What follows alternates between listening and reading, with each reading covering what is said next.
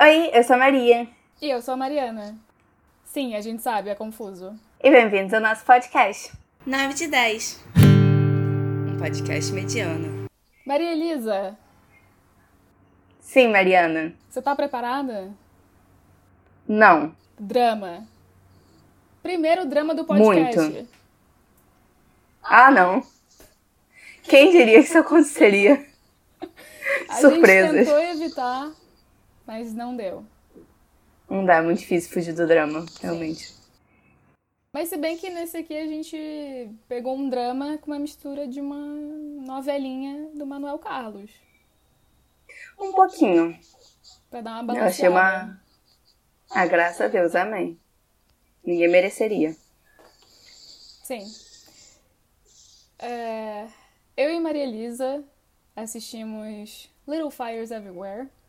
Pequenos incêndios por toda parte. Que essa aí eu queria dar parabéns pra equipe da tradução.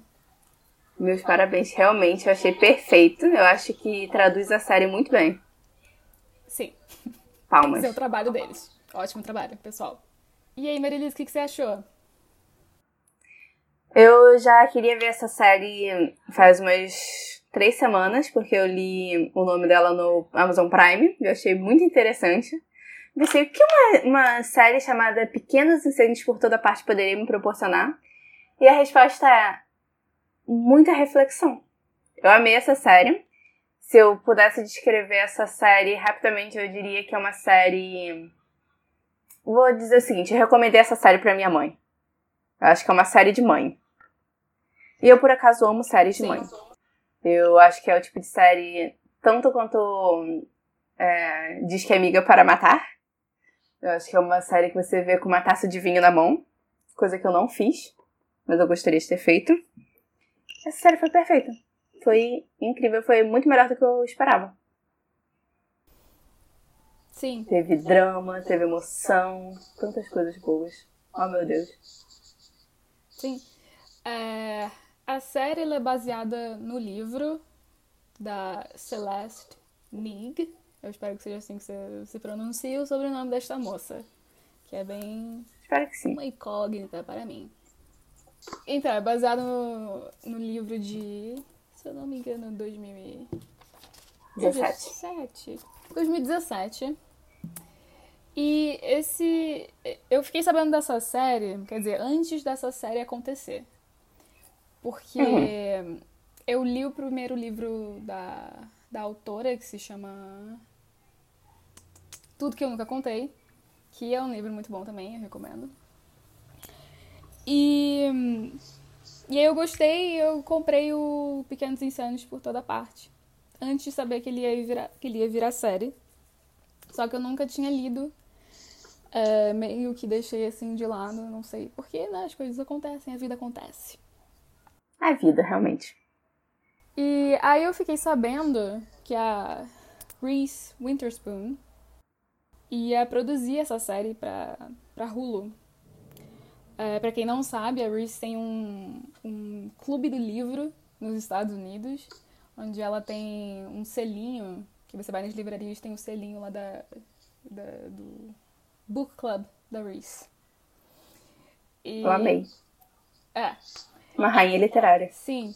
E ela tem uma. Ela também tem uma produtora de filmes e séries, que é a mesma produtora de, do grande sucesso é, Big Little Lies.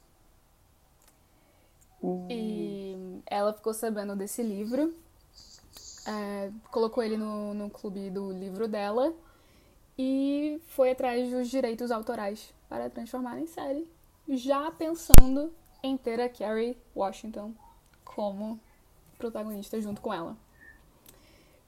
E, e aí eu resolvi ler o livro, né? Porque para ter assim, para saber se é- o que, que é melhor, o livro ou a Aham. série. Que nesse caso eu gostei muito do livro. E eu também gostei muito da série. E achei interessante o fato deles terem meio que dado uma mudada aí no final.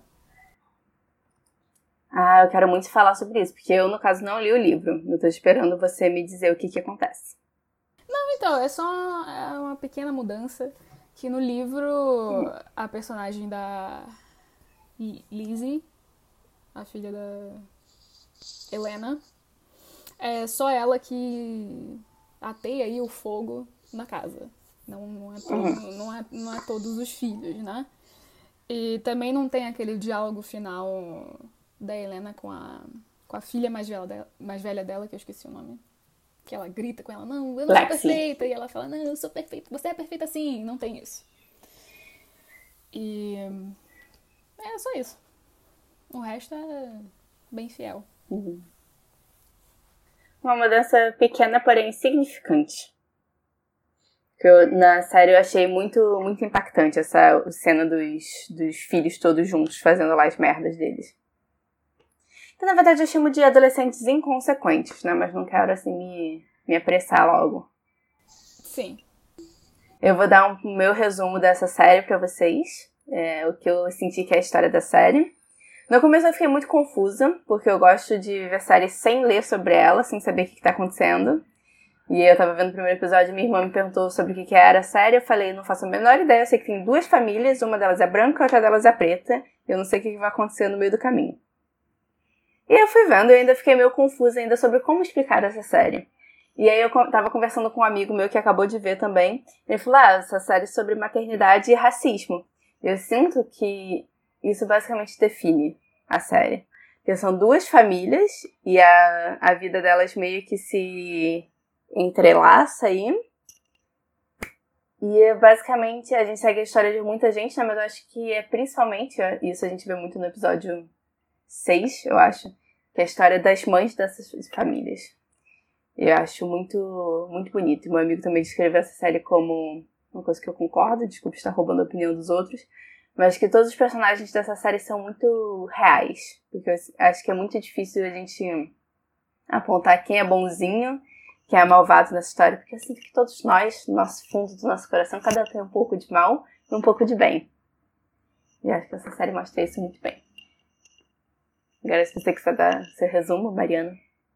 É, então, Pequenos Incêndios por toda parte se passa em Ohio, em 1997, em uma, na cidade de Shaker Heights, que é uma cidade muito bem planejada, do tipo, tudo tem, é meio que perfeitinho.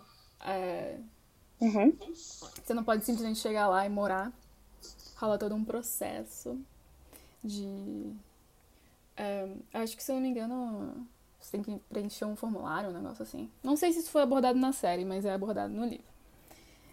Ah, é... mais ou menos. E a, a Helena sempre morou nessa cidade. Os pais dela meio que foram fundadores no negócio assim. Então ela sempre, mesmo quando ela saiu para fazer faculdade, ela sempre quis voltar e morar em Shaker Heights. E aí a gente tem a família da Helena, que é os Richardson. Richardson. Uhum. E ela tem quatro filhos.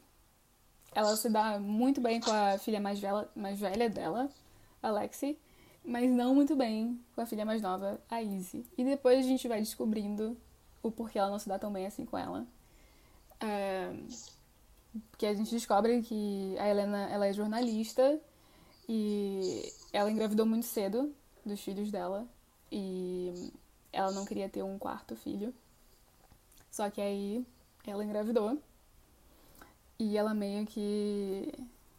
É, ela meio que ressente a Lexi por isso. Porque ela meio que nunca pôde é, voltar a ter a carreira que ela queria, gostaria de ter. E aí a gente tem a personagem da Carrie Washington, que é a. Qual que é o nome dela? Eu esqueci. Mia Warren.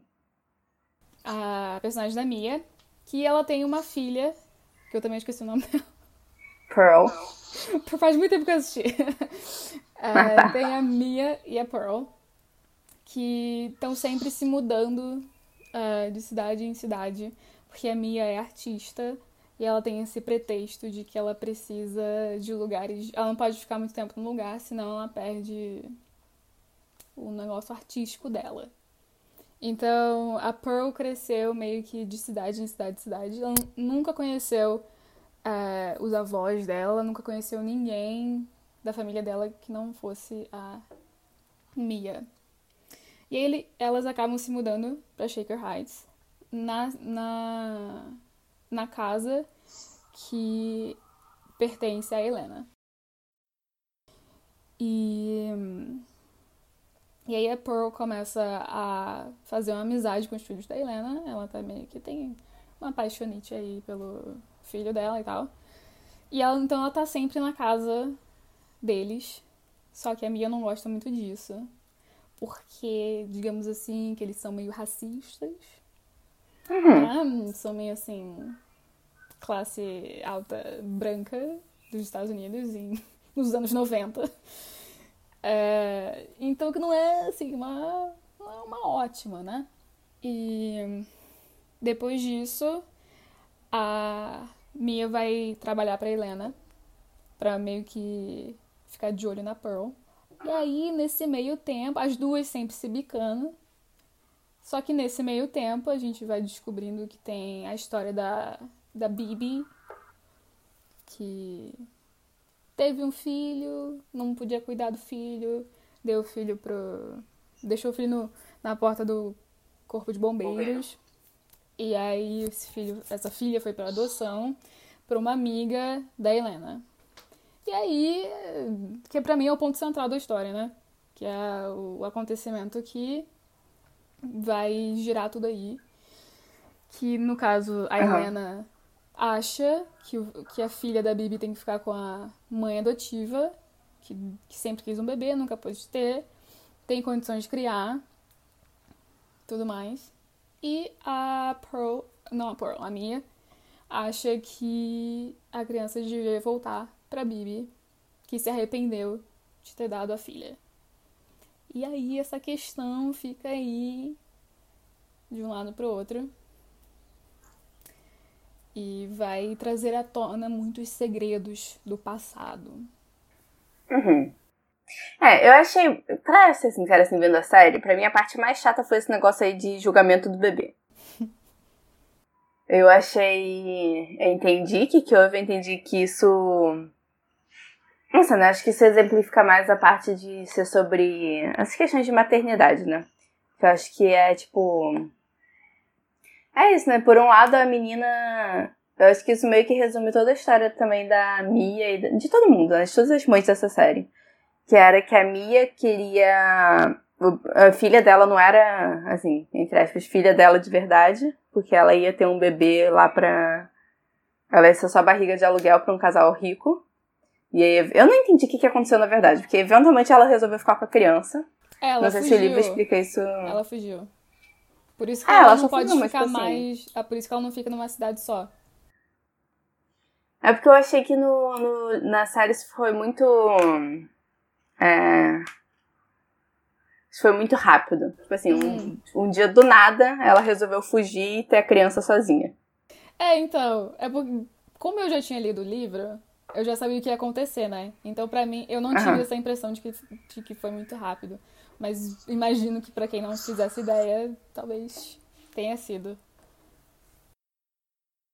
É, foi um pouquinho. Foi tudo. Eu acho que. Eu entendo essa, o jeito que eles fazem os, os flashbacks na série. Eu entendi, mas eu acho. eu achei que algumas partes podiam ser. Não ter sido tão corridas assim. Podiam ser. Ao contrário de flash. Flash. Hum. É, slowback. Podia ser mais devagar. Mas eu gostei muito. Mas aí.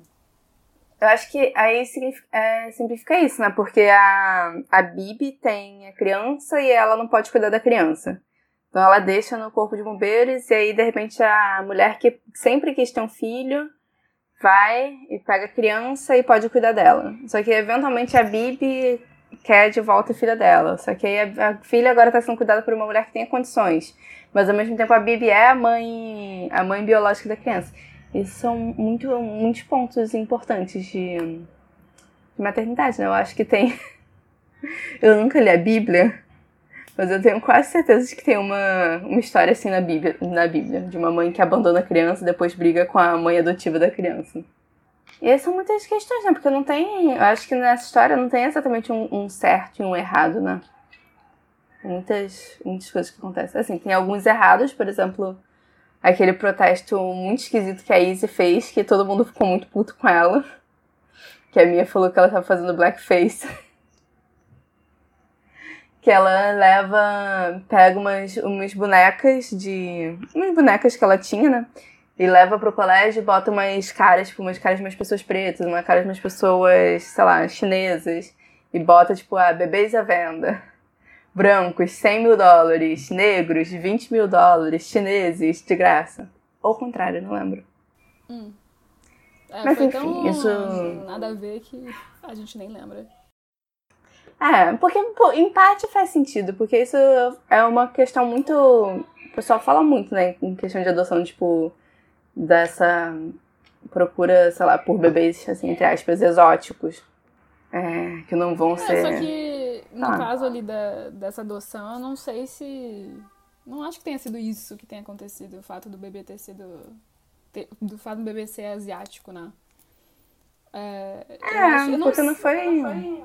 Foi bem que assim, apareceu e. Porque rola esse, esse lance de ficar na fila pra adoção, né? Que tem muita É. gente que tá na fila há anos. E parece que era isso que tava acontecendo com esse casal aí. Até que esse, essa, esse bebê apareceu, assim, né? Do nada. Uhum. E eu acho muito, assim. Do meu ponto de vista, eu acho muito complicado quando você abre mão da, da criança e depois se arrepende. Não se arrepende, né? Tipo, ela, ela fala que em nenhum, nenhum momento ela meio que abriu mão da criança. Mas a partir do momento que você É. deixa ela ali nos bombeiros, meio que, né? É, assim, se você não tava abrindo mão da criança, o que, que você tava querendo, então, deixando a criança no corpo de bombeiros? E também eu acho que, tipo assim, ela. A situação financeira dela. Não sei se ela consegue. Se ela teria. é, condições de, de, de cuidar de uma criança, né? Porque ela continua É. trabalhando naquele restaurante lá e eu não sei, né? Então, sei lá, muitas questões. Achei muito complicado isso aí. É, eu acho que essa série mostrou pra gente que a vida não, não é tão fácil assim, que não é sempre tudo. Preto e branco. né? É. Que tem muitas coisas, por exemplo, a tá, ela abandonou, ela não tinha condições e essas mulher, essa mulher consegue cuidar da filha. Mas será que ela também não tem o direito de, pelo menos, sei lá, ver a filha, ter o contato com a filha dela? E isso também traz questões de, tipo assim, a mãe adotiva também é a mãe dela. A mãe tá cuidando dela. Exato, exato. Complicated. É. Porque depois que. Depois rola esse negócio de visita dela, né? Ela consegue é, É. visitar a criança e tal. Eu não lembro o que acontece depois do julgamento, se ela, tipo, se ela não pode mesmo visitar a criança ou não. Eu acho que não, eu tenho quase certeza que não. Ah, E aí ela pega a criança e vai embora. É. Eu acho Que não muito foi muito esquisito. longe, né? Ela não deve ter ido muito Tipo assim, como é longe. que é? Com as crianças. Como é que essa mulher invadiu a casa, sabe? Como é que. Enfim, várias, várias coisas esquisitas nessa história. Mas tudo bem. Nos anos 90, sem segurança nenhuma, Maria Elisa. Sem segurança nenhuma, gente. É por isso que eu não quero morar em casa. Meu maior medo no mundo é morar em casa. Ah. Porque não tem apenas ladrão, tem, tem fantasma. Ah. Não, não vai aparecer um fantasma no meu apartamento. Impossível. É muito alto. É muito alto. E eu- uma coisa que eu acho muito interessante é essa família, os.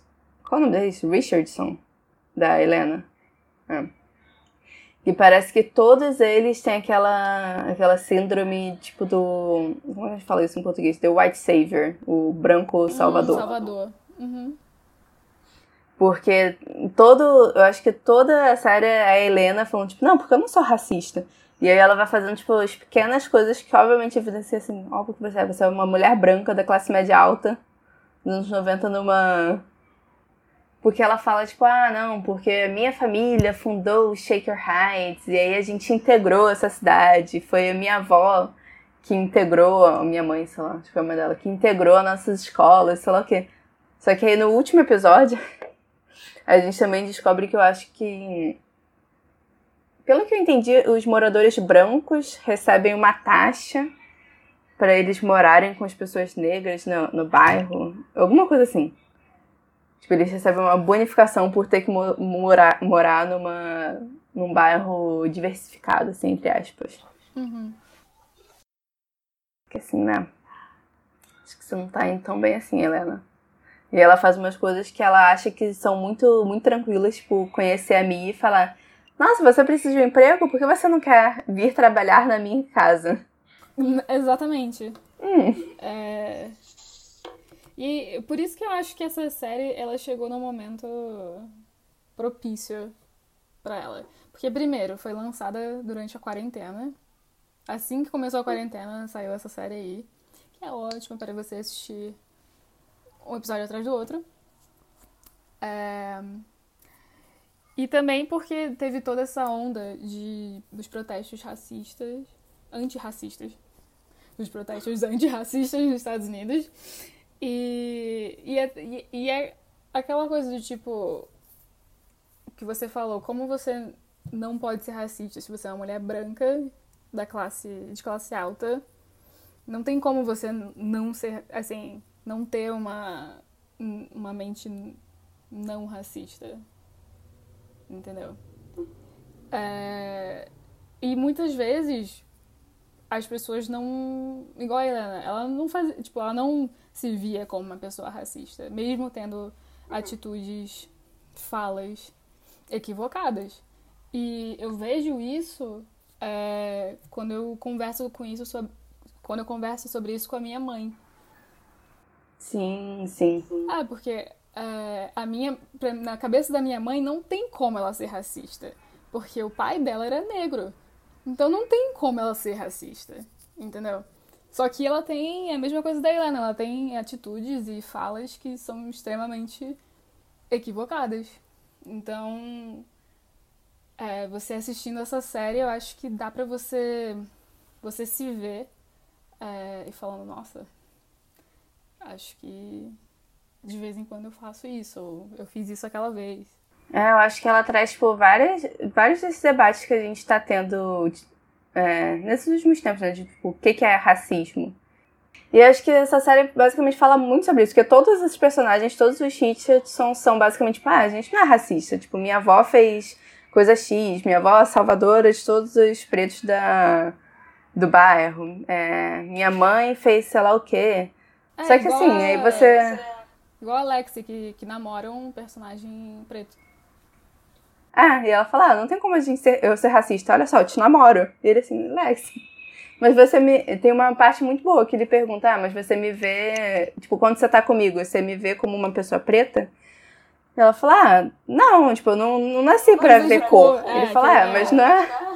Não é assim que funciona. Tipo, eu sou uma pessoa preta, você tem que me ver como isso. Senão, se você só fingir que isso não existe, tipo, a gente sempre vai, vai viver nessa sociedade assim. É, eu acho que isso foi. Não sei, eu acho que esses últimos episódios dessa série foram, acho que, os que mais trouxeram esses pontos à tona. Porque tem uma parte também que a.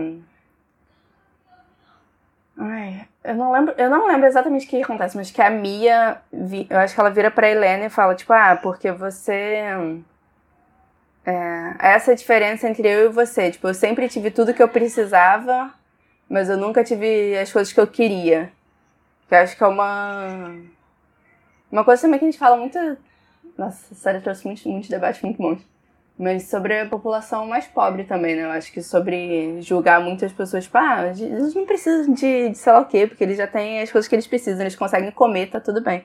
Mas isso não é o mínimo. O mínimo é você ter, além do que só as coisas que você precisa, sabe? Se você só realmente tá bem na vida, quando você consegue ter as coisas que você quer também. Não sei. É. Não, que é aquela parte que ela fala que a Helena teve. É es boas escolhas, né? Ah, isso. E aí também tem uma parte muito boa, porque a Pearl. É, de repente, todo, todos os filhos da Helena acabam ficando muito amigos da Pearl, porque a Pearl é nova no colégio e eles querem ficar amigos dela. E a Lexi quer mostrar que não é racista.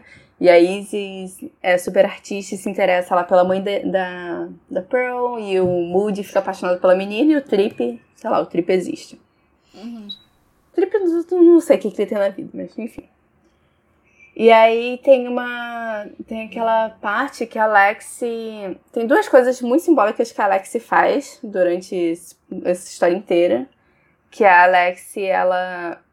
Ela pega, ela precisa escrever uma redação para a faculdade, para Yale. E aí ela pega a história, tipo, ela tem que escrever sobre dificuldades que ela passou na vida. Ela fica assim, mas que, que dificuldade? Sobre o que, que eu escrevo? E a Helena fica muito puta. Eu sinto que essa é uma, uma, uma cena que eu consigo ver, sei lá, em, em várias pessoas hoje em dia que é falar, mas sabe, eu não sei porquê. Parece que hoje em dia você precisa passar dificuldades para se dar bem na vida. E daí se a gente nunca teve uma dificuldade? Isso também é uma dificuldade. Assim, põe-se em seu lugar, sabe? Isso é logo no primeiro, no primeiro episódio. Ah, isso aí eu acho que já basicamente resume toda a nossa sociedade, todas as pessoas brancas da nossa sociedade. É... E aí a, a Lexi, para fazer essa redação, ela resolve pegar, assim, entre aspas, pegar emprestado uma história que aconteceu com a Pearl, que foi que ela não conseguiu é, uma vaga numa turma avançada no colégio, sendo que ela já fazia aula avançada na outra cidade dela e falaram que não, porque ela troca muito de colégio, talvez ela não fosse se adaptar, sei lá o quê. E ela, a Helena ajuda ela a lutar pra, pra entrar nessa aula. E aí a Lexi rouba essa história e as pessoas descobrem, e todo mundo fica muito puto. O namorado da Lexi fica extremamente bolado com isso e ela não consegue entender o que, que ela fez de errado. Uhum. Se ela tá assim, homenageando a Pearl. Ah, tranquilo, o que, que tem em roubar uma história de uma pessoa negra que obviamente é uma história né, mais pesada do que a sua história, que você nunca teve nenhuma dificuldade. É, e aí a Pearl pega isso a Lexi pega a história da Pearl, e acontece esses três, todo mundo fica bolado, e a Helena acha tranquilo também. E eventualmente a Lexi engravida do namorado dela. E ela vai fazer um aborto, porque na verdade me surpreendeu sobre como é fácil abortar nos Estados Unidos em alguns lugares, como a gente vê nas séries. É, eu acho que, se eu não me engano, já, já existia o Planned Parenthood. Que é a, ah, acho que a sim. clínica não sei definir. É. Nos Estados Unidos. É, essas clínicas, porque eu acho que o Planned Parenthood, eu acho que eles ajudam, tipo, quem. Quem quer engravidar e quem não quer, não é? Eu acho que eles, tipo, vão ajudando as pessoas no, em meios pra, enfim, ficar feliz com suas escolhas de vida. E ela vai na clínica, ela pede pra Pearl ir com ela pra fazer o aborto.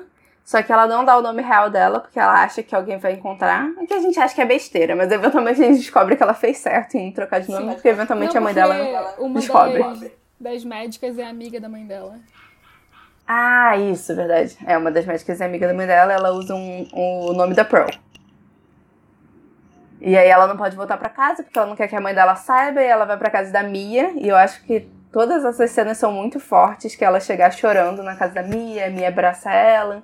E a Mia, tipo, ajuda a, a Lexi, né? E eventualmente ela descobre que a. Eu não, eu não lembro em que momento ela descobre isso, que ela usou o nome da Pearl. Acho a Pearl que ela conta, encontra, a um Lexi... ela encontra um papel, será? Ai, talvez. Acho que, talvez, acho que é isso. E eu sei que a Mia fica muito puta e a Pearl. Eu acho que a Pearl entende fala... as coisas. E a Mia tem todo um, monólogo falando, é isso que eles veem, é, é assim que eles veem a gente. É, é, assim que ela vai ver você pro resto da sua vida. Ela nunca vai ver você a Mia, como você realmente é. A Mia fala pra Pearl, tipo, ah, você. Você não é propriedade dele, você não pode. Até porque a Lex também faz isso, ela compra, tipo, uns vestidos, umas roupas pra Pearl. Eu ia falar, ah, você não pode deixar, tipo, eles te roubarem de você e depois tentarem te, te comprar, porque isso vai ser para sempre na sua vida. Eu acho Não sei, né? Eu acho que a Pearl, ela, ela vê essas coisas, ela sabe que é errado, mas eu acho que também tem essa coisa de. Não sei, às vezes de, de querer ter amigos ou de querer fingir que tá tudo de bem. fazer parte de algum lugar, né? Ah, isso, tem muito isso. isso de como elas sempre é, se mudavam muito, elas sempre, por exemplo, tem aquela, aquele negócio que no quarto da, da, da Pearl, a Mia sempre deu pra ela uma parede, né, pra pintar. Nunca deu todas as É. paredes pra ela. E só que dessa vez ela deu e ela prometeu que, ela, que, eles iam, que elas iam ficar em Shaker Heights por um tempo mais longo e tal. E ela sempre teve muito disso, né? Então, eu acho que ela meio que acabou relevando muita coisa pra não ter que. Né? Aham. E principalmente que a gente se esquece de vez em quando que essa série se passa nos anos 90, né? Não é em 2020. Parece muito, mas. É, que as pessoas são, tipo, super liberais, sabe? Que hoje em dia as pessoas é, falam é, sobre isso muito mais do que as pessoas falavam há 20 anos, né? Eu acho que, que durante a série eles vão. Não sei, né? Todo mundo vai lidando com essas coisas jogadas em suas caras. São basicamente você não é tão, tão perfeita quanto você achou que você fosse, você não é tão. tão. É... Enfim, né? Você é uma pessoa problemática. Aceite que você, você tem, tem várias coisas problemáticas na sua vida. As pessoas eles vão recebendo essas verdades na cara. Mas. Não sei, sabe? Eu não sei se realmente tem um. Eu acho que também não é sobre crescimento pessoal essa série. Porque eu não acho que os personagens realmente têm um, um crescimento. Eu acho que. Não sei, né? Você falou que é diferente essa cena no livro e no filme do final. Que é quando eles botam fogo na, na casa. Que no livro é só, só a Izzy, porque desde o primeiro momento eu achei que fosse ser só a Izzy. Uhum. E aí no final são todos os filhos que resolvem. A Izzy começa, né? a Pensar em fazer o incêndio. E aí, de repente, todos os filhos aparecem e começam a discutir. E a Izzy grita com eles e fala sobre como ninguém nunca vai. Vai ser. Sei lá, ser alguém na vida, ser uma pessoa independente ou sei lá o que na vida. Porque a mãe deles sempre vai estar lá controlando tudo. E sendo, sei lá, uma escrota. E aí todos os filhos ficam muito bolados e eles botam fogo na casa. E eu acho que não teve, assim, tipo, um crescimento dos personagens, assim, nesse sentido de, tipo, nossa, não teve uma redenção. Mas eu acho que essa cena deles fazendo isso, acho que foi uma união, assim, de irmãos e de, sei lá, pensamento, não sei, o que, que você acha? Uhum. É, não, eu concordo. Eu fiquei surpresa quando eles mudaram, assim, fizeram essa, essa mudança. Eu não esperava. É, Mas pelo que eu pesquisei, eles fizeram é, para também meio que surpreender os fãs do livro.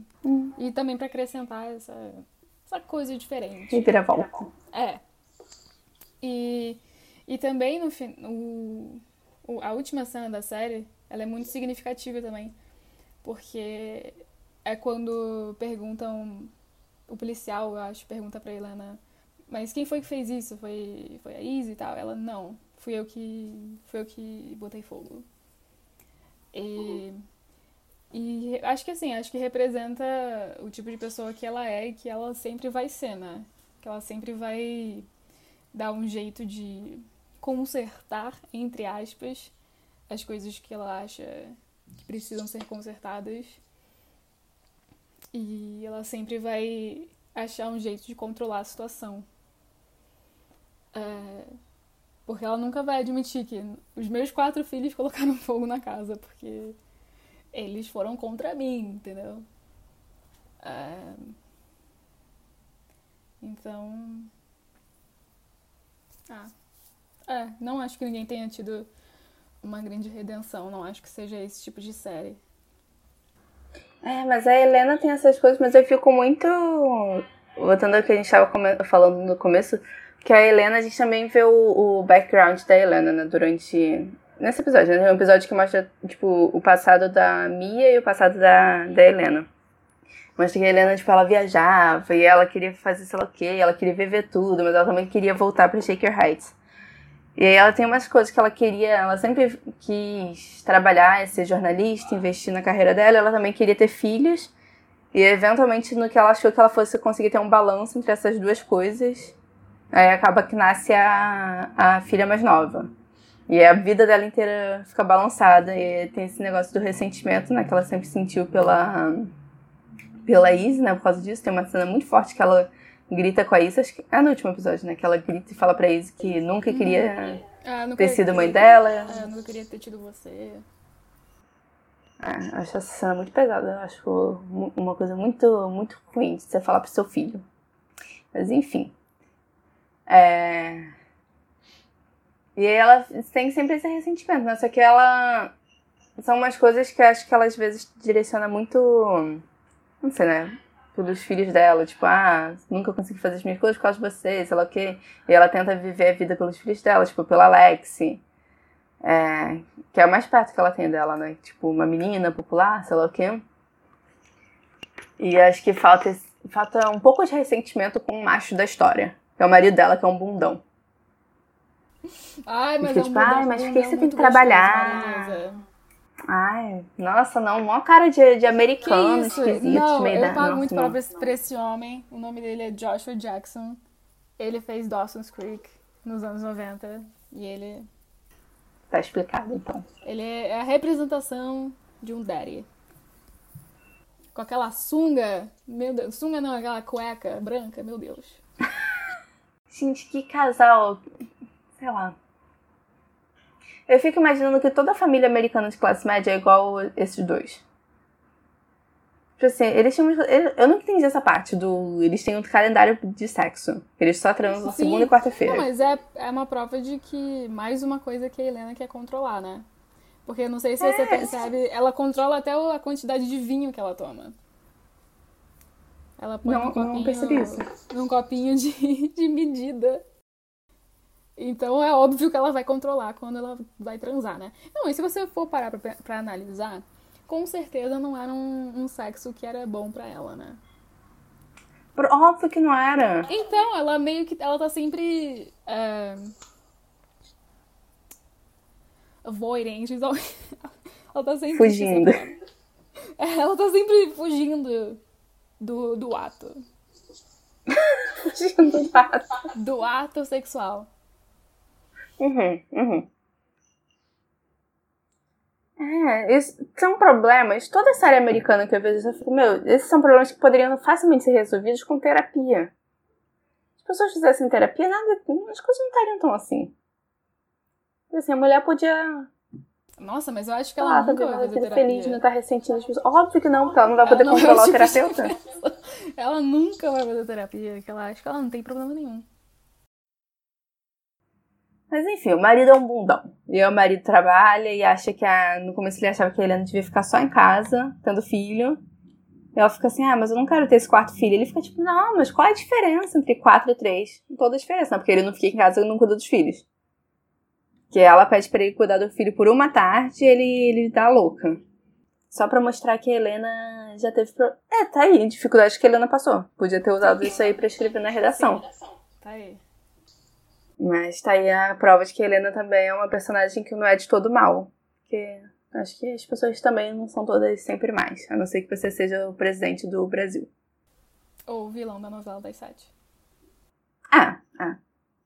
Falando no bundão do marido dela, é, essa série teve uma reunião, uma reunion do grande filme dos anos 90, Cruel Intentions.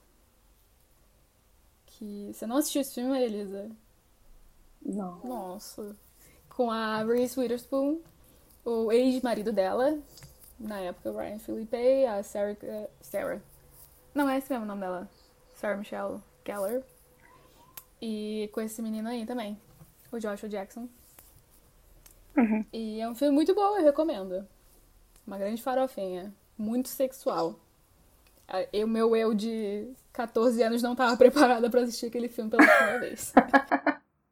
Vou, vou colocar na minha lista. Por favor. Cara, eu amei é, ver a Reese Witherspoon fazendo essas coisas, que eu sempre vejo a Reese só fazendo comédia romântica. Maria Ou um dos meus filmes preferidos, Legalmente Loira. aonde que você estava nos últimos dois anos? Que é, Então, o eu, que não, aconteceu eu foi o só vi seguinte. um episódio de Big Little Lies. O que aconteceu foi o seguinte. A Reese fez aí 40 anos e ela percebeu, Aham. não 40 anos, acho que não, não é 40 anos, quase 40, sei lá, 38, 39, não sei. E ela percebeu que os papéis que estavam sendo dados a ela eram de mãe de tal personagem, f- interesse romântico de tal personagem que não aparece mais. É, E ela falou, não, de jeito nenhum. E aí ela criou essa produtora dela. E ela começou a. Não, na verdade ela começou primeiro esse clube do livro a trazer Uhum. histórias que não tinham muita. Não, não tinham muita atenção do público em geral. E aí, colocando o selinho do livro dela, todo mundo meio que dá uma, chama mais atenção pro, pro negócio, né? E ela tá sempre falando deles no Instagram também. E começou com. Depois ela teve a produtora, que ela começou a produzir filmes que não necessariamente ela estava no elenco, como Garota Exemplar. É produzido pela Reese. E aí ela, ela, ela achou o livro Big Little Lies, gostou muito da história.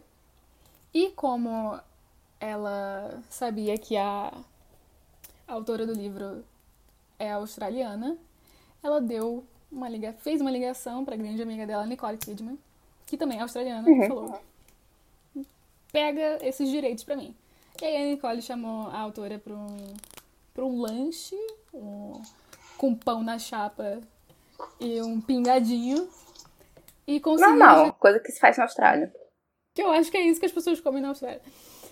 E conseguiu os direitos pra TV de Big Little Lies. E aí fizeram a minissérie que, que teve o sucesso que teve.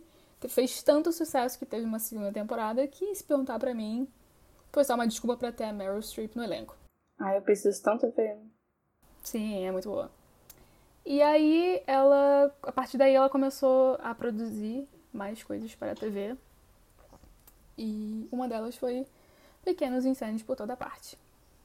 Que eu acho que nada mais é, acho que a a Reese, ela deve ter uma pilha de livros e aí ela lê se imaginando fazendo esses eh, na TV, né? Com certeza, com certeza. Isso aqui vai, vai ser bom, hein? E é, e é isso. Eu Ela, teve ela deu uma girada Julgar. na carreira dela. Eu achei perfeito. Eu acho que a Reese Witherspoon tem que fazer isso mesmo. Não estão chamando pra fazer filme? Faça a sua própria produtora. Sim. Acho que esse é o verdadeiro significado de meritocracia. Sim. Mentira. A Reese Witherspoon é bem rica. Mas eu acho que é isso que você faz com seu- os seus privilégios, né? Que ela tem o privilégio Sim. de ter uma posição em que ela pode gerar empregos para pessoas. para pessoas em geral. É, Não, porque a maioria dos livros. De... Todo, acho que todos os livros do clube. do livro dela são é, escritos por mulheres. Uhum. É, todas as a maioria das produções é, tem diretoras mulheres e, e tudo mais. Então, acho que ela poderia simplesmente aposentar, nunca mais fazer nada na vida dela, porque ela com certeza tem grana pra isso, né? Aham. E só que não, ela tá aí tentando fazer alguma diferença. É, sendo pequena ou não. Acho que é válido. Eu acho genial, porque eu sinto que quando tem essas coisas, por exemplo, eu, eu só vi um, um episódio de Big Little Lies porque era o que tinha no Now. Porque o resto você tinha que pagar pra ver eu não queria fazer aquilo na hora. Enfim, eu vou terminar essa série eventualmente. Mas eu vi com a minha mãe. E esse é tipo de coisa que eu amo passar pra minha mãe, porque são, tipo, coisas feitas por mulheres, com mulheres, são mulheres super fodas, que tem, tipo, assim, umas discussões legais. Então, acho que a Witherspoon tá fazendo coisas boas pra minha mãe. e para outras mulheres que ela tá empregando. Acho ótimo. Também acho. É, eu vou falar um pouco agora sobre o meu segmento preferido, que é o Além do Arco-Íris com Maria. A gente teve representatividade LGBT nesta série. Eu, tô chut... eu acho que é uma representatividade L. Sim. Que é a Izzy, a filha mais nova da Helena. Eu acho bem simbólico isso, né? Ela ser logo a menina fudida, né? Que é a sapatão da história. Menina já é super excluída na vida. O que mais vamos botar na menina? Fazer a menina ser lésbica, né? Pra Helena ficar mais bolada ainda, apesar da Helena ser super mente aberta. Não, o que me lembrou agora que o bundão do marido da Helena sabia Uhum. que a Isa é sapatão e tava ok com isso, aparentemente. É, tranquilíssimo. Nem contou pra Helena, porque sabia que a Helena ia pirar. Que a Helena pira com qualquer coisa. Que obviamente não estava no plano da vida dela ter uma filha sapatão. Mas tá super in em 2020. É, tanto é. Não apenas em Pergunta a mãe 2020, da quando a gente tem o flashback. Pergunto pra minha mãe o que, que ela acha de ter. Ela tem duas. Mentira, é um mês do orgulho. Minha mãe tem uma filha sapatão e uma filha bissexual. Enfim. É. Não, mas estava super in na época também, porque a gente vê o flashback de quando. To... Porque a gente vai descobrindo é, que ninguém gosta da Izzy mais. E a gente não sabe por que, que é. Quer dizer, a gente sabe que, obviamente, a gente consegue ver por que, que as pessoas não gostam dela, mas a gente vai eventualmente descobrir no flashback que é que ela foi numa festa com uma amiga dela, que eventualmente a gente descobre que já era namorada dela, que era a melhor amiga dela. E tem aquelas brincadeiras de garrafa e sete minutos no paraíso, que você tem que ficar no armário, que eu sinto que só acontece nos Estados Unidos, porque eu nunca brinquei na minha vida disso. Mas enfim. Gente só brincava de verdade com de todo mundo, né, Maria Elisa? Aqui no Brasil não tem isso, não. Ah, no Brasil a gente não precisa de desculpa pra beijar as pessoas. É, não tem, não tem essa, Ah! desculpa. Não precisa ficar, ai, vamos rodar garrafa. se be- Não, beija quem você quiser. Enfim. É, porque nos Estados Unidos tem esse negócio de das pessoas não beijarem no primeiro encontro, né? Que eu já É, experienciei. E é, vou dizer um negócio, vou dizer um negócio pra vocês. Muito esquisito. Então é claro que eles querem um armáriozinho pra se pegar. Né? Não fico Uhum. surpresa com isso. Deve ser, deve ser triste ser americano não poder, sei lá, beijar por beijar, gente, pelo amor de Deus.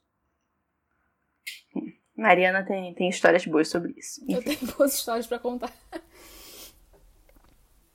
É, aí eles vão pra essa festa, estão brincando disso, e aí o armário, garrafa, é pra Izzy beijar lá a namorada dela, que todo mundo acha que é só amiga dela.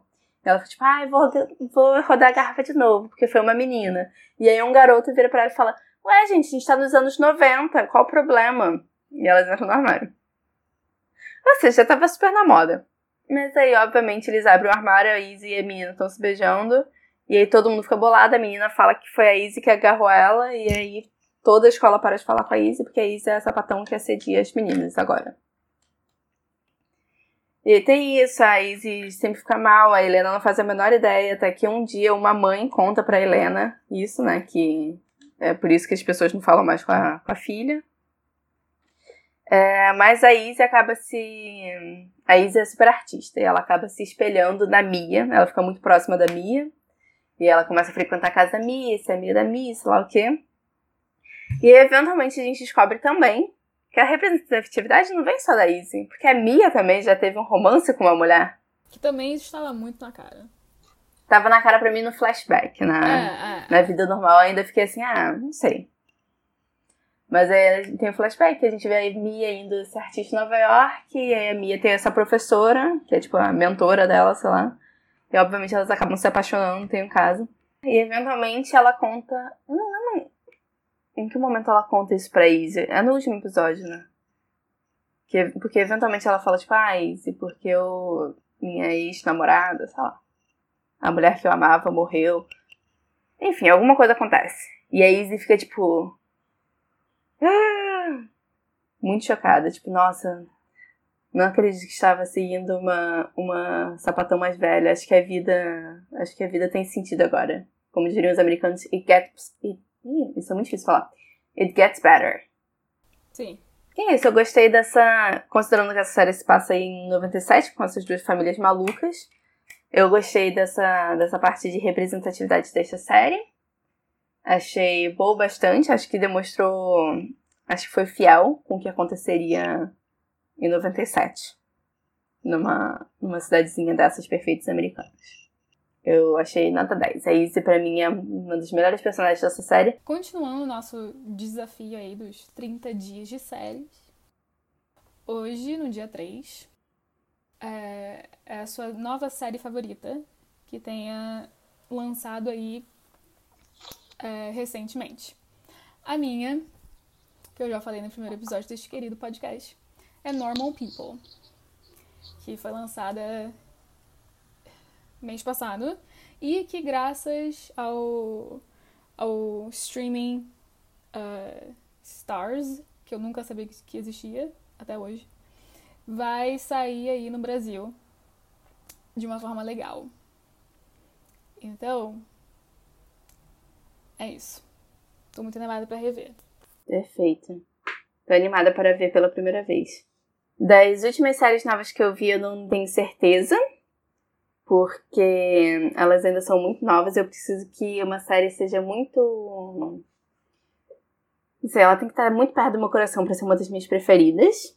E eu normalmente preciso de mais uma temporada para isso. E as últimas séries que eu vi não são tão novas assim. Então eu vou dizer que por enquanto ainda tá sendo One Day at a Time, que eu acabei de ver a nova temporada recentemente. Quer dizer, os episódios que já saíram, né? Depois que ela foi contratada por outra emissora que não seja a Netflix. E tá sendo perfeito. Estou amando e continua uma série perfeita. É isso. Acabou. Chega.